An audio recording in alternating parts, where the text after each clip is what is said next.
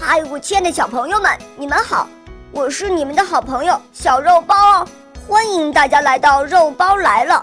今天肉包会带给大家什么故事呢？赶快一起来听吧！喵。曹冲称象。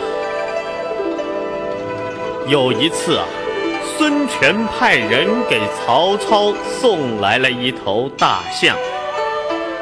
曹操非常高兴，因为他从来没有见过生长在南方的大象。于是，他就带了一帮大臣一起去观看。远远就看见大象站在河边，不停地用鼻子喷水玩耍。走近一看，哎呀，真是个庞然大物！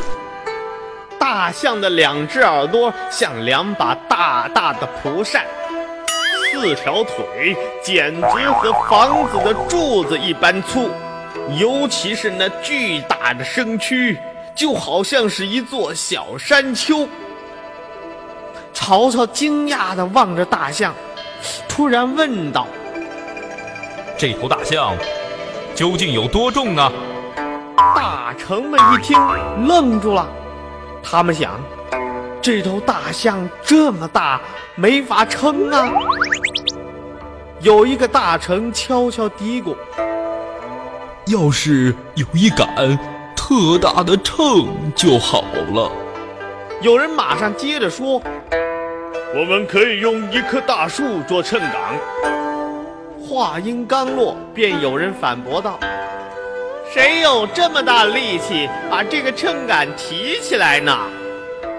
有个武官生性很鲁莽，众大臣听见他高声叫道：“把大象宰了，然后把肉割下来，一块一块的称，不就得了？”曹操听了，气得对旁边的士兵下命令道：“把这粗人马上给我推走！”我现在不想看到他。正在这个时候，曹操年仅六岁的儿子曹冲跑过来看大象。这孩子平时聪明可爱，曹操很喜欢他。只见他站在大象旁边，小眼珠子咕噜咕噜那么一转。然后不慌不忙地对曹操说：“父王，孩儿有办法知道这头大象有多重。”曹操听后是又惊又喜。好孩子，那你快说给我们听听。曹冲响亮地说：“要称出大象的重量，得分三个步骤。”首先，把大象牵到河中的大船上，等到船身平稳以后，在船身进入水面的地方画一条线做记号，然后再将大象从船中牵到岸边，这是第一步。第二步，派人去运几箩筐石头来，把这些石头放进那只做过标记的大船里。一直放到船上画着的线与水面相齐。第三步，便是称这一筐筐的放在船里的石头，将所有称出的重量加起来，就是大象的重量。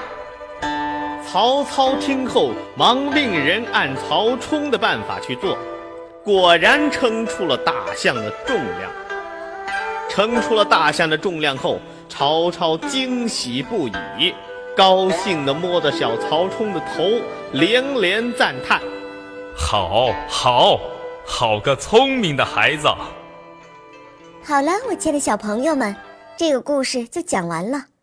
欢迎妈妈和小朋友们一起来使用伊氏娃娃 JUY 中药神奇水，修复皮肤棒棒的，对婴幼儿湿疹奶癣。更有效果，妈妈们再也不用担心孩子有湿疹了。